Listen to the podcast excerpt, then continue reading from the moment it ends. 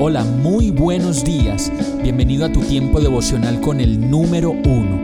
Qué alegría saludarte con la certeza de que Dios está obrando en tu vida su perfecta y buena voluntad, ya sea porque estás aprendiendo de un momento difícil o porque estás disfrutando de su amor a plenitud con paz y tranquilidad.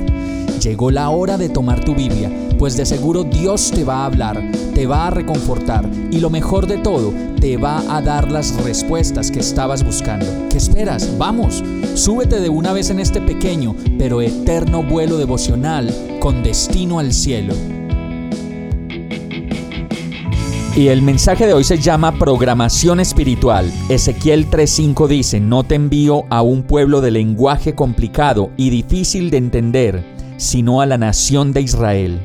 En el mundo de los sistemas, un programador debe participar del análisis de los problemas que el ingeniero de procesos define, con requerimientos detallados y desde ahí entonces el programador le toca diseñar una estrategia para seguir la estructura del programa y así delinear la programación del sistema, que es lo que nos permite a nosotros, los que no sabemos nada de computadores, ver dibujos, animaciones, videos y tantas cosas bonitas que se pueden ver con el lenguaje de la programación.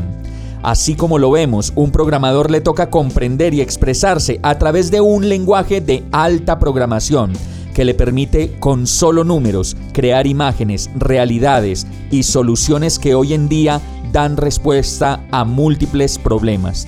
Asimismo en el espíritu y nuestra vida espiritual debemos conocer el lenguaje de la programación de Dios y comenzar a resolver los problemas que de otra manera no se podrán solucionar solamente conociendo el lenguaje de la programación de Dios. Como lo dice este verso, Dios le dijo a Ezequiel que fuera a la nación de Israel y proclamara su mensaje, pero asimismo le aseguró que llegaría a un lugar donde todos entenderían el lenguaje de la programación pero que así lo entendieran, no iban a escuchar el mensaje, pues el verso siguiente lo dice, porque no quieren obedecerme, y es un pueblo terco y obstinado.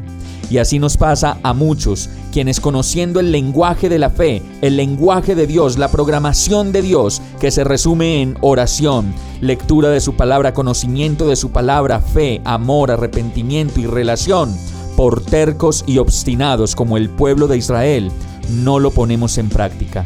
Vamos a orar. Señor, enséñame a ser más disciplinado y constante en mi relación contigo, en mi lenguaje contigo. Enséñame tu lenguaje, ese lenguaje de amor, de fe, disciplina, devoción, arrepentimiento, sensatez, alegría, ese lenguaje de la paciencia, de la amabilidad, del dominio propio que tanto necesito pues quiero estar vivo y presente en la programación espiritual de mi vida contigo, y así llegar a ser el hombre que tú quieres que yo sea. Todo esto te lo pido, Señor, con fe, agradecido y confiado, en el nombre de Jesús. Amén. Hemos llegado al final de este tiempo con el número uno no te detengas, sigue meditando durante todo tu día en Dios, descansa en Él, suelta los remos y déjate llevar por el viento suave y apacible de su Santo Espíritu. Solo compártelo con quien lo necesite y ames.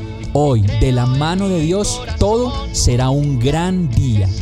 Para más información visita nuestra página www.iglesiabierta.com o llámanos al 313-334-0116. Oramos y rogamos para que cada día te enamores más de Dios y para que no pares de pasar todo tu tiempo con el número uno